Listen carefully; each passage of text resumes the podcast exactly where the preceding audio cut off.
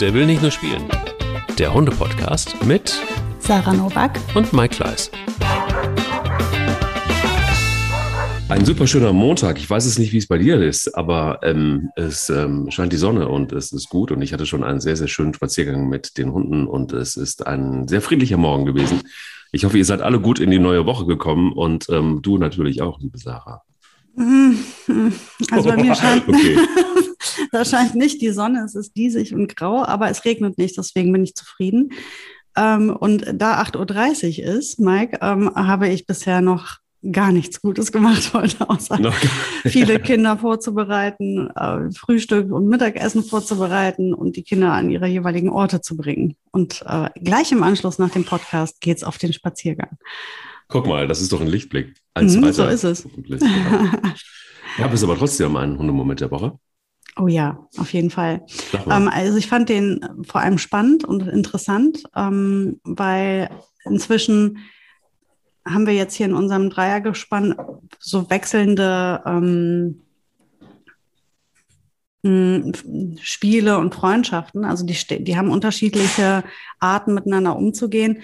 Die Ronja und die Mika sind inzwischen total dick befreundet und ähm, spielen unglaublich rau und wild.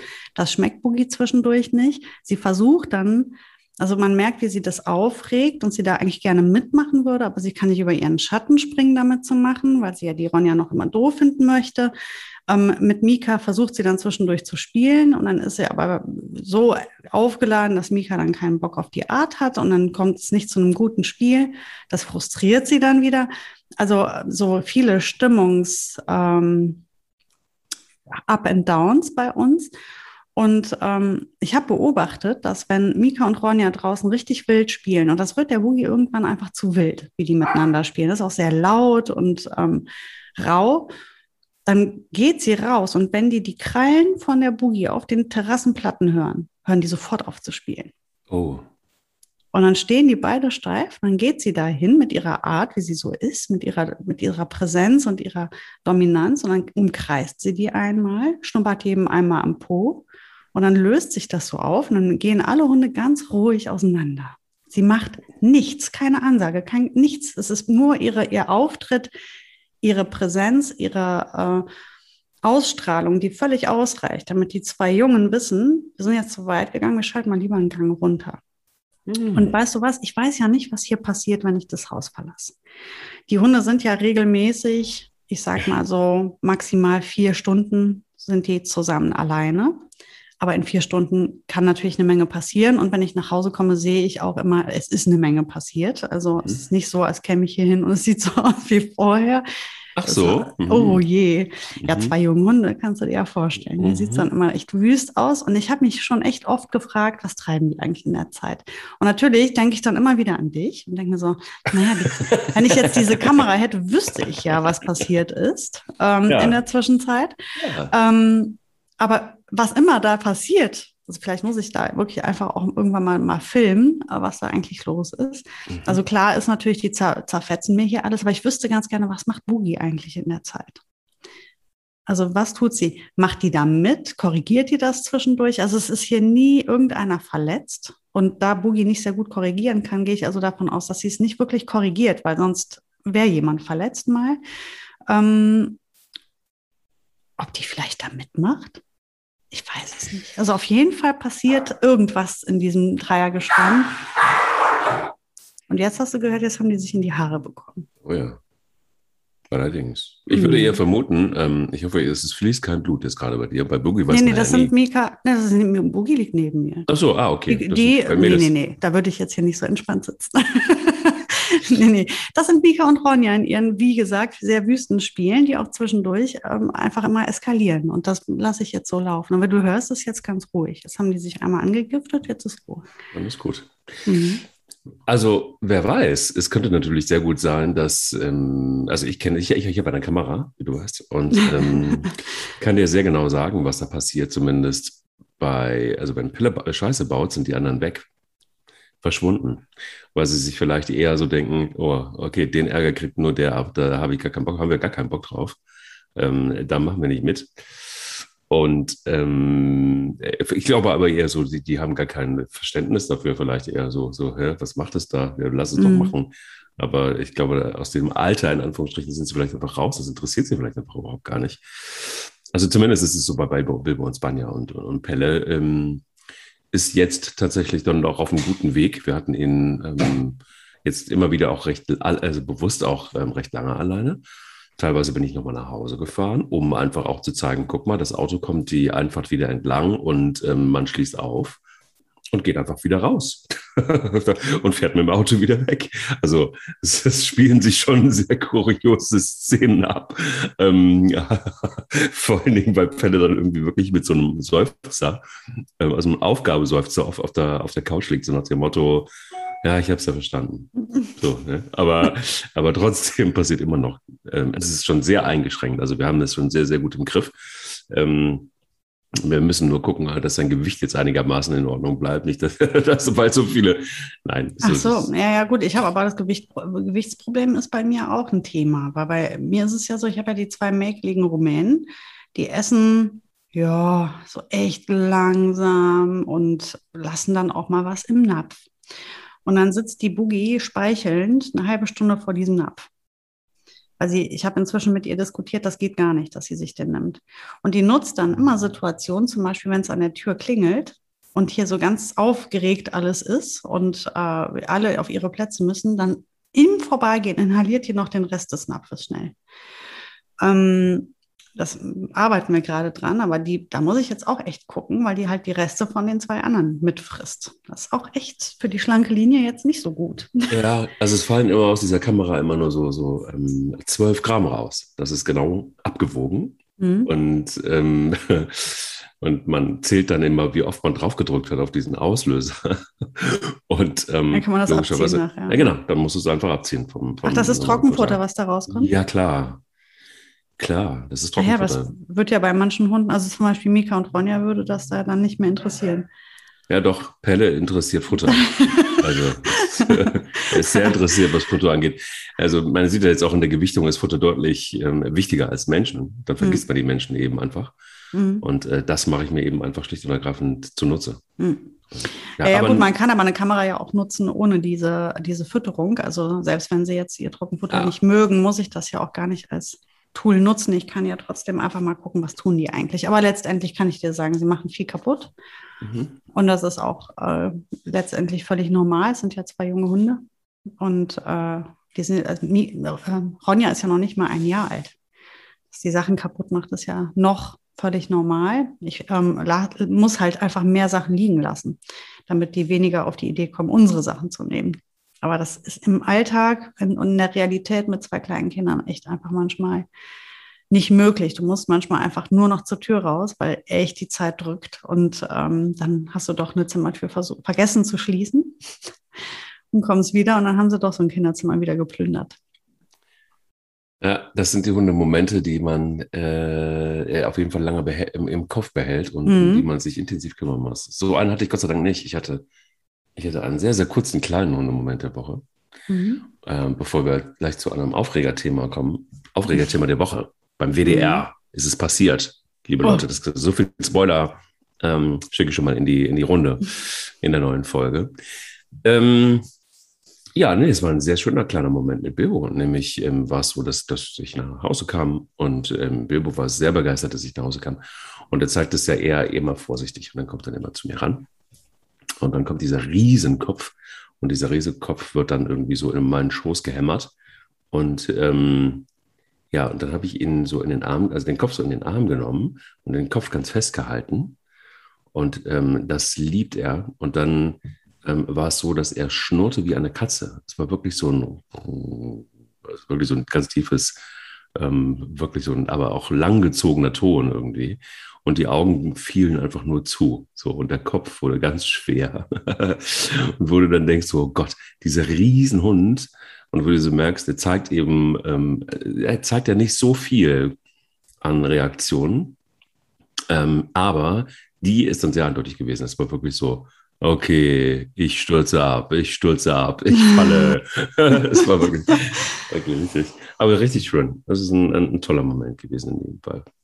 Oh, der klingt so, also ich würde jetzt am liebsten direkt mich hinlegen. Der klingt sehr beruhigend. Ja, der war, der war auch sehr beruhigend. Also wir waren sehr zen in jedem Fall. ja, aber sehr zen ist äh, das, was im WDR-Fernsehen passiert ist. Und zwar am 6.9. Ähm, nicht äh, wirklich beruhigend in der Sendung Hier und Heute. In der Regel ähm, ähm, fällt mir das so eine Sendung nicht so richtig auf, aber da war eine Diplompsychologin, Ines Imdahl. Und zwar könnt ihr auch mal nachgucken in der Videothek, in den sozialen Netzwerken, ähm, über 1000 Kommentare ähm, bei der Facebook-Seite dieser, dieser Sendung. Äh, 1000 ähm, wütende Menschen, die da und also, also sehr kontrovers diskutiert. Denn sie hat einen Kernsatz, und auf den beschränken wir uns heute mal, ähm, von sich gegeben. Und dieser Kernsatz lautete, das Tier ist ein Familien, ist ein Familienglied. Ja, nee, Moment, Entschuldigung, ich bin so aufgeregt, dass ich das nicht mehr lesen kann. Ähm, das Tier ist ein Familien, nee, das, das Tier, sag mal, was ist los heute? Ich bin, ich bin wirklich ein bisschen aufgeregt, weil ihr, ich kann mir schon vorstellen, dass dieser Podcast wahrscheinlich irgendwie äh, zuhörermäßig durch die Decke geht. Also, ich probiere das nochmal. Dass das Tier ein Familienmitglied ist, ist aus psychologischer Sicht bedenklich. Es gehört zur Gemeinschaft dazu als Haustier, aber natürlich ist es kein Mensch und deswegen auch kein Familienmitglied. So, ist jetzt eine Meinung, eine Sicht von Ines Imdahl, der Diplompsychologin bei Hier und Heute. Guckt in der Mediathek gerne. Guckt euch das ganze Ding mal an, äh, wenn ihr es aushaltet. Nehmt einen Schnaps mit dazu. Und ja, was sagst du dazu? Sind ja. Hunde Familienmitglieder? Ja, ich meine, das ist ja eine Definitionsfrage am Ende, wenn man da sich äh, wirklich wortklaubereimäßig auf dieses Wort Familie beschränken würde und sich die Definition angucken würde, so, so wie wenn man jetzt auch ähm, das Wort Rudel anguckt, äh, dann würde sie Frau, was die Definition angeht, vermutlich recht haben. Aber sie meint es ja aus psychologischer Sicht. Also heißt, ähm, ich finde, es geht jetzt nicht um das, den wirklichen Sinn des Wortes, sondern um das Gefühl und die Emotionen dahinter. Und da sehe ich das natürlich völlig anders, ähm, weil es entscheidet ja jeder selbst, wer zu seiner Familie gehört und ähm, ob das ein Mensch oder ein Tier ist ähm, steht mir ja zu, zu entscheiden, was für ein Gefühl ich zu jemandem habe. Ob das jetzt ein tierisches oder menschliches Lebewesen ist, ist dann nicht relevant. Und wenn du dir dein Verhältnis zu deinem Tier anguckst, ähm, hat das so derart viele Parallelen zu den Verhältnissen, die du zu Menschen hast. Teilweise ist ja nicht bei jedem Menschen so. Deswegen ist das ja auch fallabhängig. Es wird ja auch nicht jeder sagen, mein Hund ist für mich wie ein Familienmitglied. Vielleicht werden viele sagen, mein Hund ist für mich wie ein Freund ein Partner, ein, was weiß ich. Ähm, das hängt ja von eurem Verhältnis ab und dazu, wie du zu deinem Tier stehst. Aber ich persönlich zum Beispiel und auch meine Kinder würden es genauso definieren. Wir sagen, die gehören zur Familie, die Tiere. Für uns ist Familie alles das, was wir hier zu unserem innersten Kreis zählen, was zu uns dazugehört, zu dem wir dieses Gefühl haben, mit füreinander verantwortlich zu sein, füreinander da zu sein, füreinander zu sorgen, aufeinander aufzupassen. Also all das, was wir innerhalb unserer Familie miteinander tun. Das teilt sich ja auch bei uns eben über die Hunde hinweg. Und deswegen ist das Familie. Und ähm, natürlich, das Wort als solches definiert genau genommen eine Blutsverwandtschaft. Die haben wir ja nicht. Aber ähm, Familie ist jetzt emotional gesehen ja viel mehr als nur Genetik. Das ist ja wie wenn man sagt Rudel. Ähm, Rudel ist im ursprünglichsten Ursprung eine Familie, eine Hundefamilie. Da gehört dazu, dass die halt in einer gemeinsamen, also man könnte theoretisch sagen, wild, ähm, Straßenhunde, die wild leben und zusammengehören, irgendwie, die kann man jetzt nicht Rudel nennen, weil die nicht miteinander verwandt sind und da keine Verwandtschaftsgrade sind. Ähm, das ist aber am Ende wirklich Wortklauberei. Wenn man sich die Strukturen als solche ansieht, jetzt wie bei uns mit den Hunden, wie wir zusammenleben, dann kann man durchaus sagen, es ist ein Rudel, weil die Strukturen genauso sind. Und man kann auch bei uns sagen, es ist eine Familie und das Tier gehört dazu, weil die Strukturen genauso sind. Hm. Ach, ich finde das, also ich habe mich deshalb so aufgeregt, weil ich irgendwie so diese, ähm, diese Engstündigkeit und diese Weitsicht, nicht vorhandene Weitsicht überhaupt nicht fassen konnte Denn, ähm, also ich vermute mal, aber das ist jetzt wirklich eine Mutmaßung, dass diese Psychologin irgendwie noch nie irgendwie wirklich mit einem Tier zu tun gehabt hat, denn sonst würde sie wahrscheinlich so auf eine Aussage nicht kommen.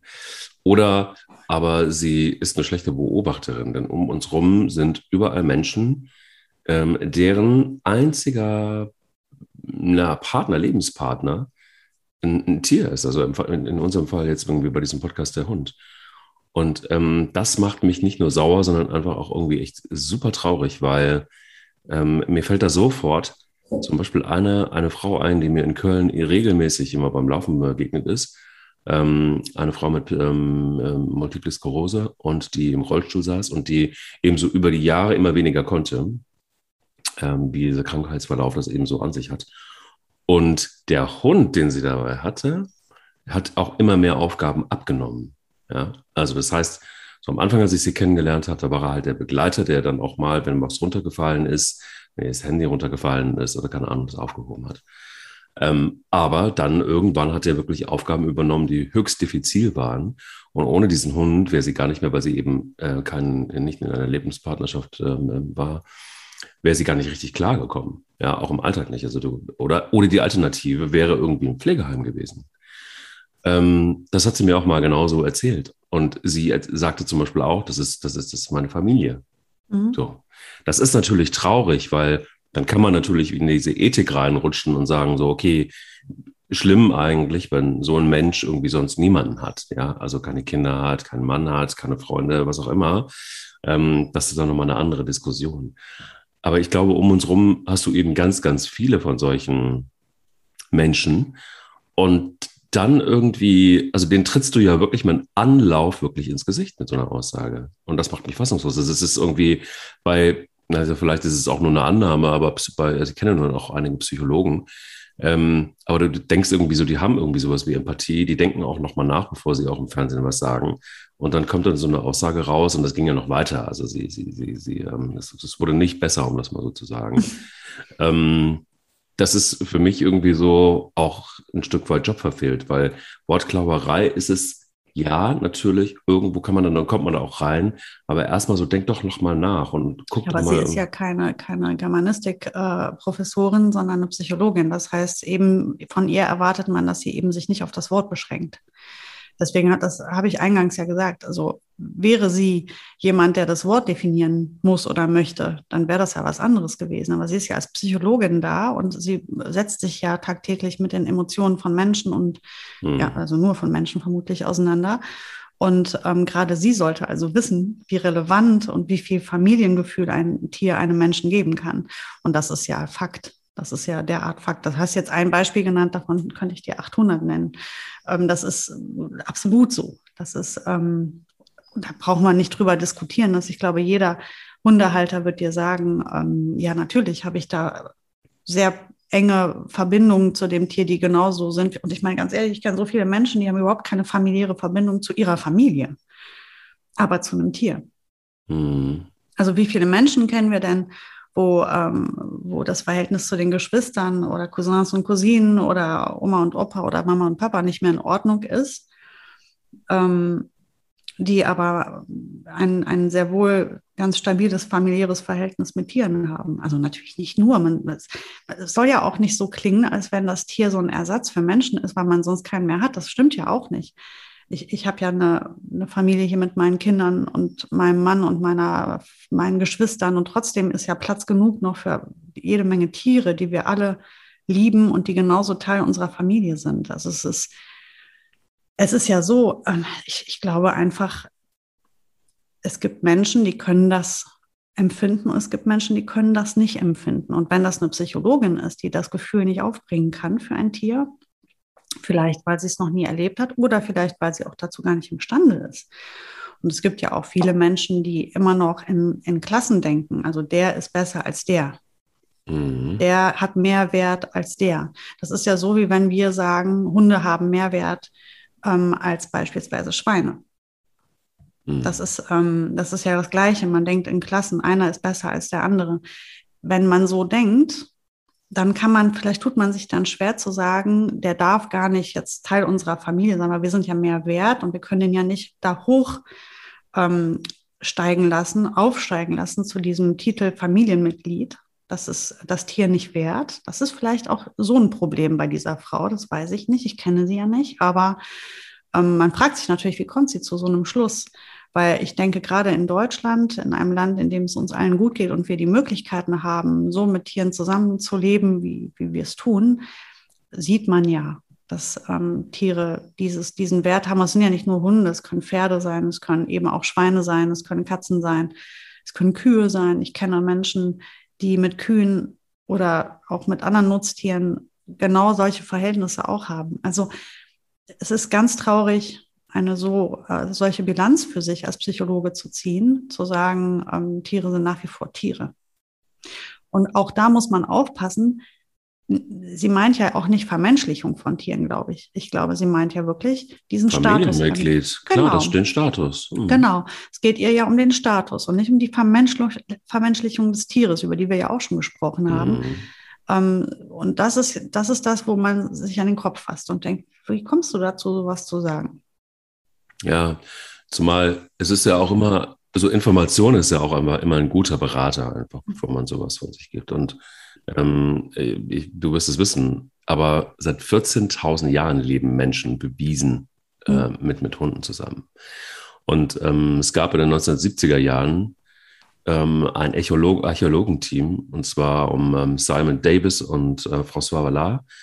Und zwar in den ähm, 70er Jahren haben die nach Fossilien eigentlich gegraben und ähm, haben dort dann ein 1200 Jahre altes Skelett einer Frau gefunden und die Hand ruht schützend auf einem knöchernen Körper eines Hundewelpen. Also ähm, wenn man einfach nur mal sich ganz kurz so mit der Geschichte zwischen Hund und, und, und, und Mensch äh, beschäftigt, dann ähm, wird es auch irgendwann tatsächlich wirklich albern, so eine Aussage. Weil ich finde halt einfach, das hat ja, das hat ja eine, eine, eine Jahrtausende alte Tradition, dass ein Hund in der Tat zur Familie gehört und äh, somit einfach auch ein Familienmitglied ist. Und ich verstehe immer nicht so, man kann ja geteilter Meinung sein. Und du, natürlich ist das sehr close, du hast es gerade angesprochen, Vermenschlichung äh, des Hundes und, und, und Familienmitglied. Ähm, und, und, über die Vermenschlichung und über die Gefahren und, und, und wie weit das gehen kann, haben wir ja ausführlich auch in der Folge gesprochen. Aber ich denke halt irgendwie so, Warum leugnet man sowas weg? Ist es einfach nur Unwissenheit oder ist mhm. das ähm, oder ist es halt einfach auch eine Art von Ignoranz? Ja, weiß Oder eine halt Kombination nicht. aus beidem womöglich auch. Ich weiß es nicht. Aber es ist ja auch eigentlich schade, weil wenn man uns Menschen ja auf diesen Thron heben möchte, als dass wir ja dieses ganz spezielle, diese ganz spezielle Position haben, dann ist das natürlich schade, ähm, uns nicht anzuerkennen, dass wir in, in, der Lage sind, unsere Emotionen artübergreifend ähm, ja, aus, auszuprägen und zu sagen, wir können artübergreifend familiär, familiäre Strukturen leben und auf diese Art auch andere artübergreifend lieben. Ähm, so wie im Übrigen auch unter Tieren. Es gibt ja unglaublich viele, viele, viele Beispiele, wo artfremde Tiere miteinander familiäre Strukturen teilen. Ob das jetzt die Löwin ist, die irgendein Wolfsjunge säugt, oder ob das Katze und Hund ist, oder es gibt auch Freundschaften zwischen Mäusen und Katzen. Ähm, viele Tiere, die ähm, Verantwortung übernehmen für die Jungen anderer. Und auch das ähm, sind familiäre Strukturen, die da entstehen und das ist artübergreifend. Und ähm, wir sind letztendlich unterm Strich, das ist jetzt gehe ich ganz weit vor, aber wir sind ja alles Säugetiere und wir teilen uns ähm, ganz viele, ähm, gerade was das die emotionale Intelligenz angeht, teilen wir uns ganz, ganz viel. Nicht alles, natürlich nicht. Wir sind unterschiedlich komplex. Aber es, gerade was die Grundbedürfnisse angeht, ähm, die wir alle haben, teilen wir uns da ganz viel. Und deswegen ist es auch möglich, dass ein Tier einem Menschen die Wärme gibt, die es braucht, die der Mensch braucht. Die kannst du auch bei einem Tier bekommen. Du kannst auch ein, ein, ein ganz ausgeprägtes, gutes Verhältnis zu einem Tier haben, was dich erfüllt. Und ähm, das zu verleugnen und einfach zu sagen, das ist gar nicht, das ist Quatsch und nicht möglich, das zeigt einfach, dass man den Menschen unterschätzt, weil wir können artübergreifend Familienverhältnisse zu anderen ja, Lebewesen haben. Ja, und es ist, glaube ich, einfach auch, also du hast gerade eben einen Punkt angesprochen, der, der wahnsinnig wichtig ist, wenn man dann nochmal so ganz zurückgeht. Ähm, und, und ich habe da also übers Wochenende mal so ein bisschen nachgeguckt, teilweise waren mir Sachen überhaupt nicht bewusst. Aber wenn du sehr weit zurückgehst, dann, dann hast du so erste Anbahnungen ne, zwischen Wolf und Mensch eigentlich vor 40.000 mhm. Jahren. Und, ähm, und da war es natürlich so eine ganz uneigennützige Geschichte, denn man hat ähm, ähm, Wölfe ähm, ja, in der Familie gehabt und gezähmt, ähm, um auch Wärme tatsächlich zu haben. Im Zweifel übrigens auch essbare Wärme. Also das heißt, ähm, man hat dann auch den Hund, den, nicht den Hund, den Wolf gegessen, wenn es dann nichts mehr gab. Das ist natürlich eine sehr ja, ursprüngliche Art und Weise dann der, der, der, der, des Umgangs miteinander, um es mal vorsichtig zu sagen. Aber es hat eben eine ganz, ganz, ähm, ja, ganz, ganz lange Historie und genau mhm. das, was du sagst. Ne? Also das heißt eben, sie. Es gibt ja ganz viele Ansätze, auch wie wir zueinander gefunden haben in dieser Form, wie wir heute zusammenleben, ähm, welcher am Ende der wirklich äh, stimmige ist oder vielleicht trifft auch alles ein bisschen zu an verschiedenen Stellen auf unserem Planeten. Wir, wir sind ja äh, müssen uns ja vielleicht auch nicht auf eine beschränken, aber es hat viele Ansätze gegeben, ob das war, dass die, ähm, die zahmen Wölfe oder die, die zähmeren, äh, zahmeren Wölfe in die Strukturen, in die Dorfstrukturen aufgenommen wurden, mhm. um ähm, einmal für Ordnung zu sorgen, um für Schutz zu sorgen, um bei der Jagd zu helfen, um mit den Kindern zu spielen, die Wolfsjungen dann. Ähm, es hat so viele Parallelen. Also wir, wir haben uns warum wir so eng zusammenkamen, liegt eben daran, dass wir uns wirklich viel geben können. Das trifft jetzt insbesondere eben auf Hund und Mensch zu, aber ich, wie ich eben schon sagte, ähm, auch das ist mir noch zu wenig, weil ich weiß, dass ähm, es unterschiedlich, es gibt auch Menschen, die mit Koalas ähm, Familienstrukturen haben und irgendwie da ihr ein Familienmitglied dazu nehmen, was eben auch kein Hund, sondern eben dann ein Koala ist oder eine Kuh oder ein Pferd. Ähm, man darf das nicht so reduzieren und sagen, ähm, das geht gar nicht, weil wir sind so unterschiedlich oder weil das sonst eine Vermenschlichung ist. Das ist Quatsch. Das entscheidest du als Mensch, mit wem du Familie bist und wer dir mhm. das gibt, was du brauchst, was du erwartest von einer Familie. Was sind so die, die ähm, ja, vielleicht die Geschichten von Menschen, die du kennst, ähm, die es am ehesten klar machen, ähm, oder für dich klar machen oder berührendsten sind, wenn es um das Familienmitglied Hund geht? Ich kann ein Beispiel nennen. Ich hatte ähm, einmal eine Kundin, die hatte eher schwerere Schicksalsschläge, gesundheitlich, aber auch privater Natur. Sie stand irgendwann alleine mit ihrer Tochter da ähm, und war echt sehr, sehr krank. Und das, ähm, das Mädchen war, ich glaube, so neun oder zehn Jahre alt vielleicht. Ähm, und hatte nicht nur eine veränderte Familienstruktur, aber auch eine kranke Mama zu bewältigen und kein Geschwister. Und äh, die Familie war auch nicht in der Stadt, also nicht hier in Köln. Und ähm, dann hat die Mutter irgendwann einen Hund dazu geholt. Und dieser Hund wurde zu, ja, zu dem Partner des Kindes sozusagen. Also hat den so eine Art, man könnte sagen, Geschwisterersatz geleistet. Das heißt, es war ein Spielpartner, die sind gemeinsam in die Hundeschule gegangen die haben sich nicht nur damit abgelenkt, sondern die haben durch diese neue, durch dieses neue Familienmitglied einen Mehrgewinn gehabt. Es wurde nicht jemand ersetzt. Man kann ja nicht den Vater ersetzen oder einen Geschwister ersetzen, aber mhm. es wurde halt einfach jemand neu dazugenommen, an dem man wieder, über den man sich wieder bereichert hat, der einen wieder das gegeben hat, was Familie eben auch ist, nämlich Wärme und gemeinsame Zeit und zusammen kuscheln und miteinander spielen äh, sich zusammen beschäftigen und den Alltag teilen. Und das ähm, hat diesem Kind halt und aber auch natürlich der Frau super gut getan. Ich habe die damals sehr lange begleitet und das war, die haben halt wirklich ähm, durch, diese, durch diese harte Zeit ähm, den Hund, ja, der hat die aufrecht gehalten. Der hat ihnen Stärke und Kraft gegeben. Und das macht, doch, macht man doch in der Familie. Dafür ist doch Familie ja eben da. Ähm, ich habe das selber auch bei mir erlebt, ganz in meinem ganz privaten Bereich, in, mhm. ähm, in meinen Hochs und Tiefs meines Lebens, die wir ja alle haben. Da habe ich mich an den Hund, das waren die Hunde, die mir da immer Kraft gegeben haben. Und ähm, das ist nicht Vermenschlichung oder das, das, das ist Familie. Das ist für mich Familie. Und wenn ich sehe, was, was das mit mir macht, wenn ich ein solches Familienmitglied verliere, und leider kommen wir da ja nicht drum rum. Ähm, es, ich muss es ehrlich sagen, so wie es ist. Ich vermisse manch einen Menschen weniger. Und das ist, glaube ich, genau auch so ein Punkt, den, den man vielleicht auch nur dann verstehen kann, wenn man über einen längeren Zeitraum auch mit einem Hund zusammenlebt. Ne? Hm. Also denn, denn und dann, ihn zulässt auch. Und ihn zulässt. Und auch, auch versteht, dass so ein Hund durchaus ähm, etwas hat wie, wie Empathie. Mhm. ähm, und dass ein Hund tatsächlich einfach auch ähm, den Mensch und umgekehrt ja auch ähm, ohne Worte versteht. So.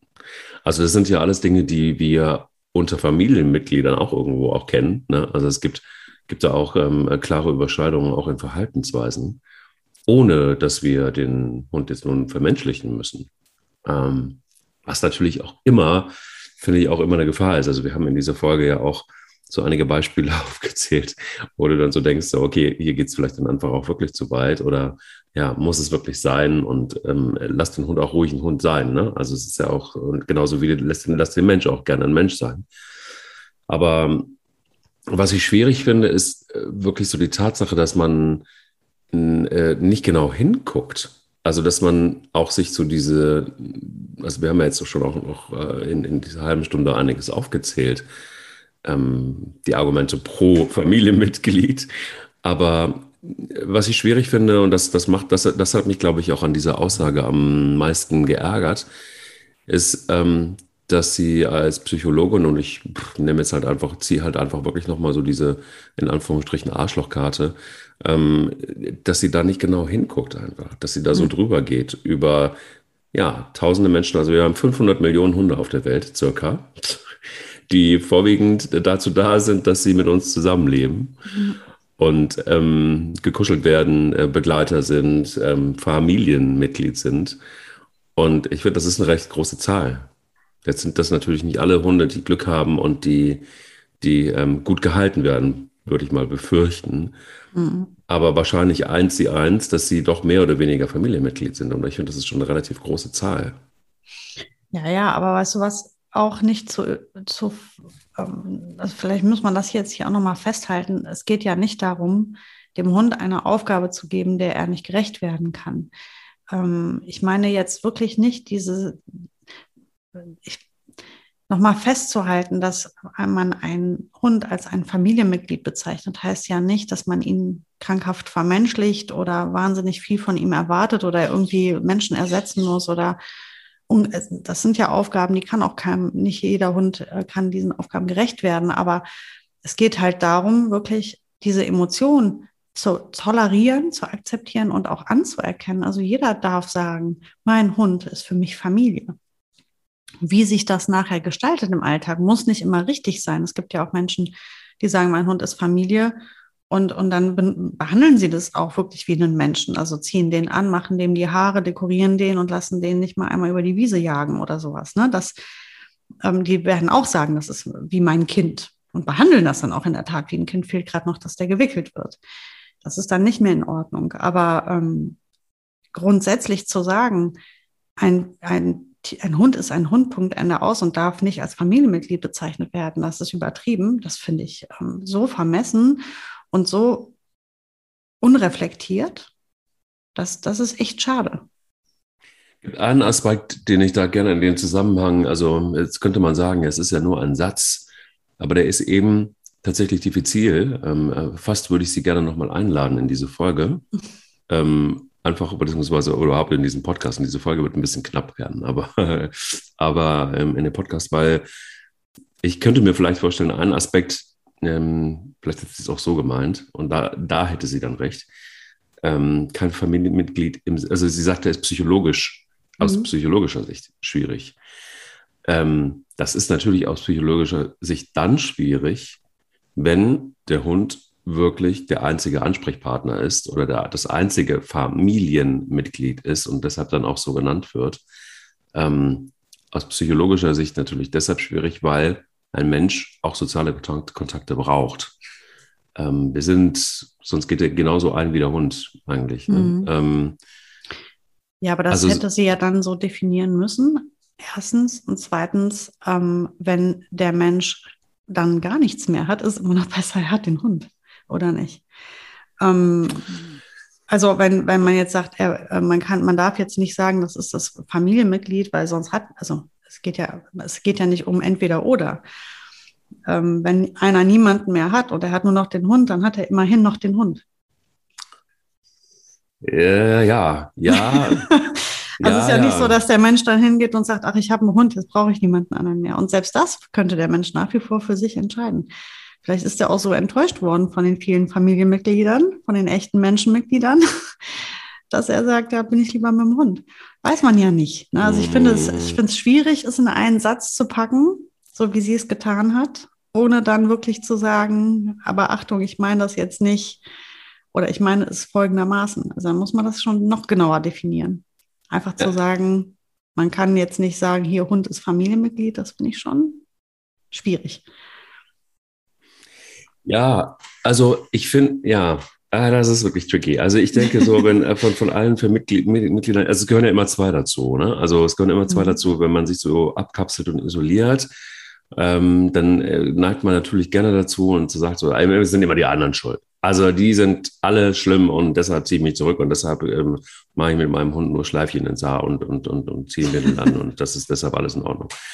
Das ist natürlich auch irgendwie Quatsch. Also ich glaube, da muss man dann irgendwie auch differenzieren. Also so insoweit nachdenken, mal überlegen, so liegt es vielleicht auch ein bisschen dann an den Menschen, ähm, vielleicht ein bisschen auch. Und ähm, aber ich weiß, was du, ich weiß, was du sagen willst. Es ist ähm, trotzdem finde ich immer dann schon auch eine Frage von, wie tickt unsere Gesellschaft. Ne? Und ich glaube, so Einzelschicksale ähm, sind unserer Gesellschaft teilweise dann doch recht egal. Ähm, am Ende, und das ist das, also das ist so meine steile These, am Ende ist man sich selbst immer irgendwie auch der Nächste. Und das ist eigentlich das Schlimme mhm. daran. Ja, das siehst du, das siehst du an Corona, das siehst du an so vielen Beispielen, ähm, wo du dann sagst, naja, am Ende muss ich dann irgendwie gucken, dass ich meine Schäfchen im Trockenen habe, was wahrscheinlich auch bis zu einem gewissen Punkt in Ordnung ist. Aber so dieses Solidare, dieser solidarische Moment, den man immer dann irgendwie auch gerne ähm, nach außen kehrt, wie solidarisch man miteinander auch sein soll und wie achtsam man auch mit seinem Umfeld und so weiter. Ja, das ist genau richtig. Und ich glaube, dazu aufzurufen ist auch richtig. Aber die Wahrheit zeigt dann doch, dass wir da noch lange, lange, lange nicht sind.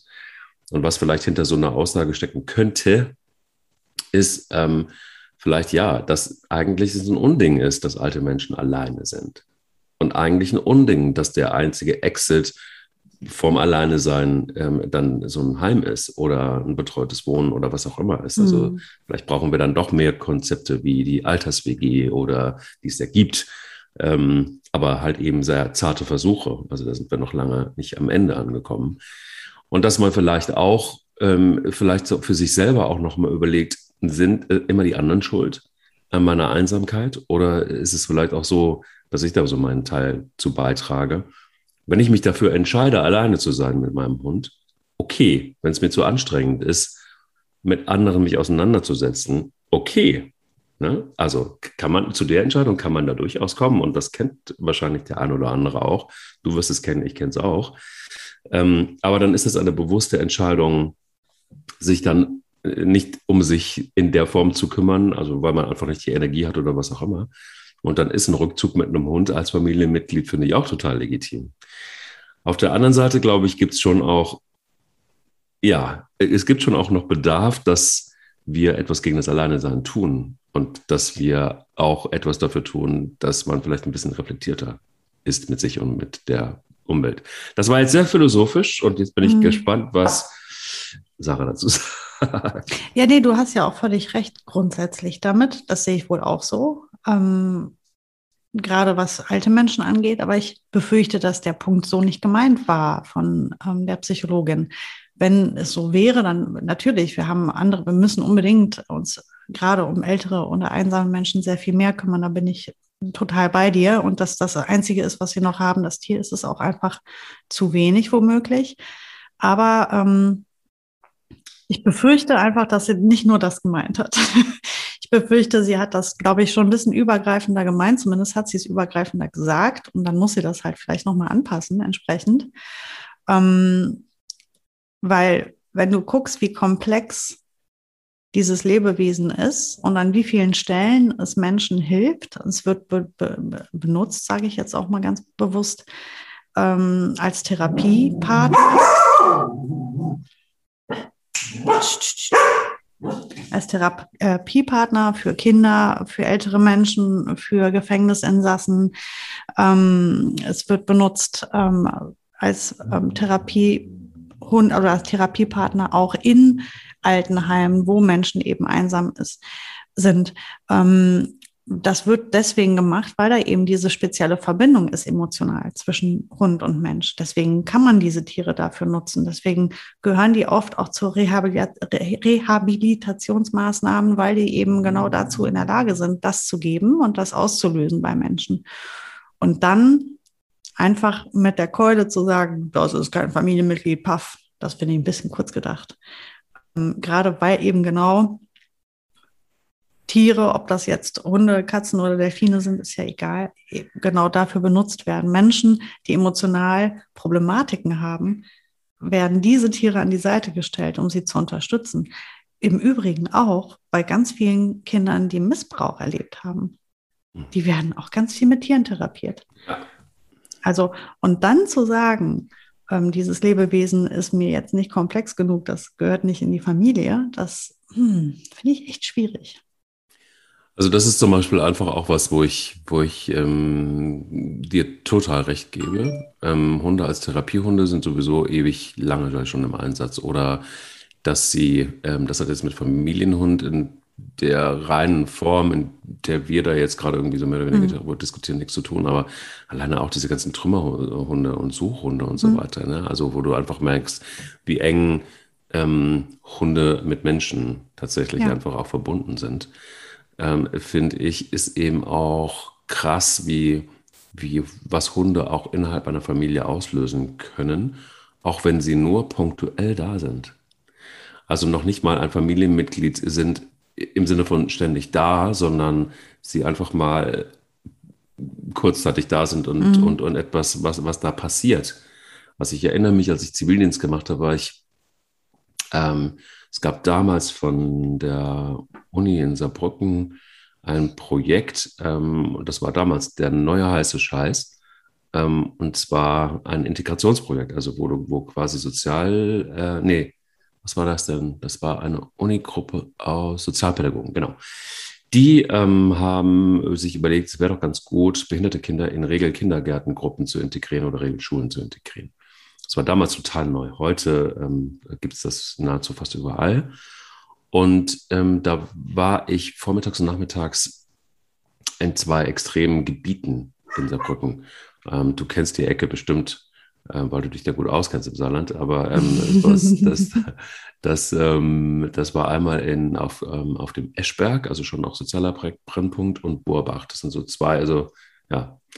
Ähm, und es, in einer Gruppe war ein kleiner Perserjunge, dessen, also er war geistig und körperlich behindert.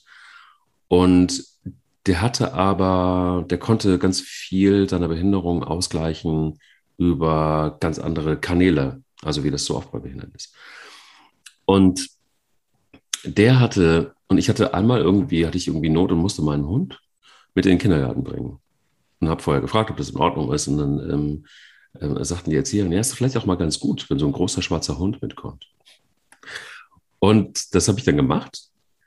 Und dieser kleine Junge, der, der, für den ich da zuständig war, hatte einen unfassbaren Spaß an diesem Hund und war irgendwie, und plötzlich merktest du, er konnte nicht laufen, dass der, weil er dem Hund hinterher wollte, so ein, zwei Schritte gemacht hat. Das hat der eigenständig vorher nie gemacht. Und wir haben das beobachtet und haben das gesehen und haben dann gesagt, vielleicht habe ich ja mal die Zeit, dass bei denen auch zu Hause, wo ein bisschen mehr Ruhe ist, ähm, das zu Hause vielleicht einfach mal fortzuführen. Das war natürlich nicht so, dass der Junge hinterher laufen konnte. Das wäre jetzt eine, das wäre eine zu krude Geschichte. Aber es hat sich total viel verbessert an seiner Motorik, weil er einfach auch mit dem Hund und die Energie des Hundes und auch weil er mit dem Hund zu tun haben wollte, ähm, tatsächlich in Bewegungsabläufe reingekommen ist, die er vorher, weil er vielleicht auch nicht gefordert war, nicht gemacht hat. Und ähm, relativ kurze Zeit hat diese Familie dann auch sich für einen Hund entschieden. Mhm. Und dafür war der Auslöser eigentlich genau dieser Moment. Und es wurde zum Familienmitglied und da haben sich viele Dinge total verbessert bei dem Jungen. Und das ist jetzt immer noch weit entfernt von einer konzentrierten Therapie, so wie wir das in der normalen Form kennen. Aber alleine, dass es eben ein Familienmitglied geworden ist, hatte total viele positive Aspekte. Und mhm. Weiß nicht, wie die Geschichte ausgegangen ist. Der Hund wird mit Sicherheit nicht mehr leben. Aber ähm, das sind so kleine Geschichten, die uns jeden Tag im Alltag über den Weg laufen, ähm, wo ich total dafür bin zu sagen, nee, das ist sogar wichtig, dass in einzelnen Situationen vielleicht ein Hund echt auch Familienmitglied wird. Es ist, ähm, glaube ich, sogar gerade heute wichtiger denn je, wenn du Kinder hast oder Jugendliche hast, die den ganzen Tag vor dem Computer sitzen, dann ist ein Hund die beste Therapie überhaupt für deine Kinder, dass die mal wieder vor die Tür kommen. Und die Beispiele kenne ich zu Genüge. Ich kenne ganz viele Familien, wo ähm, der Hund das Einzige ist, was das Kind noch aus dem Haus holt. Hm. Und ähm, also jetzt in dem Fall zu sagen, Familienmitglied, das ist jetzt der Grund, warum man das jetzt so nennen kann. Nein, aber es, es, ist, es bereichert und ergänzt die Familie um das, was fehlt. Und deswegen ist es ein Familienmitglied. Also so sehe ich es. Und äh, wie gesagt, ich glaube, meine Kinder, die würden nicht zehn Prozent so viel an der frischen Luft sein und sich bewegen äh, und, und im Garten toben und die Hunde beobachten, wenn wir eben keine Hunde hätten. Na, vielleicht nicht zehn Prozent, aber auf jeden Fall nicht so viel, wie es jetzt ist. Und die müssen so viel Kilometer wegbrechen, immer wegen der Hunde. Was für eine Bereicherung für uns als Familie. Und wenn ja. wir zusammenliegen, die Kinder werden mit den Hunden groß. Seit dem Tag ihrer Geburt sind die umgeben von mindestens zwei Hunden. Und ähm, sind, immer noch holen die sich viel Wärme bei den Tieren. Immer noch ähm, liegen sie gerne bei den Tieren. Und wenn sich ein, jedes Mal, wenn sich ein Hund zu den Kindern legt, hat das einen großen, ganz großen Effekt auf die Kinder. Ähm, das beobachte ich in meiner eigenen Familie, aber wir wissen es eben einfach auch seit sehr langer Zeit und deswegen wird Delfintherapie gemacht, deswegen wird Reittherapie gemacht, deswegen sind Hunde zur Therapie da. Es gibt ähm, viele ähm, Katzen, die zur Therapie genutzt werden, weil die sich einfach zu einem kuscheln und einfach nur Körperwärme und, und Liebe und Nähe geben. Ähm, diese Tiere können emotional einfach sehr viel mehr. Und ähm, dann finde ich das doch relativ reduzierend zu sagen, man kann sie aber jetzt nicht als Familienmitglied bezeichnen. Dafür reicht es dann nicht. Liebe Ines Imdahl, Diplompsychologin bei Hier und Heute am 6.9.2021. Wann immer Sie Lust haben, ähm, mitzuspielen bei Der will nicht nur spielen, dann ähm, einfach gerne eine E-Mail schreiben und ähm, man findet uns schon, wenn man uns schreiben will. Und dann herzlich willkommen im Podcast. Ich wäre sehr gespannt, ähm, vielleicht kennt sie von euch ja jemand da draußen, und ruft sie mal an, ähm, dann äh, sehr gerne, dann kann man das, äh, diese Diskussion vielleicht einfach auch nochmal weiterführen. Die fände ich in der Tat spannend. Mhm. Ähm, aber dann vielleicht einmal die ganze Folge durchhören, wie wir uns dazu aufgestellt haben und, und dann gerne mal mit dazukommen. Super, ich will dich jetzt aber auch nicht länger stören, Sarah, denn du musst mit deinen Familienmitgliedern ja noch genau. um den Blog. ja, wir gehen nicht nur um den Blog, es wird jetzt richtig gelaufen. So. und dir auch einen schönen Tag. Dir auch. Der will nicht nur spielen. Der Hunde-Podcast mit Sarah Novak und Mike Kleiss.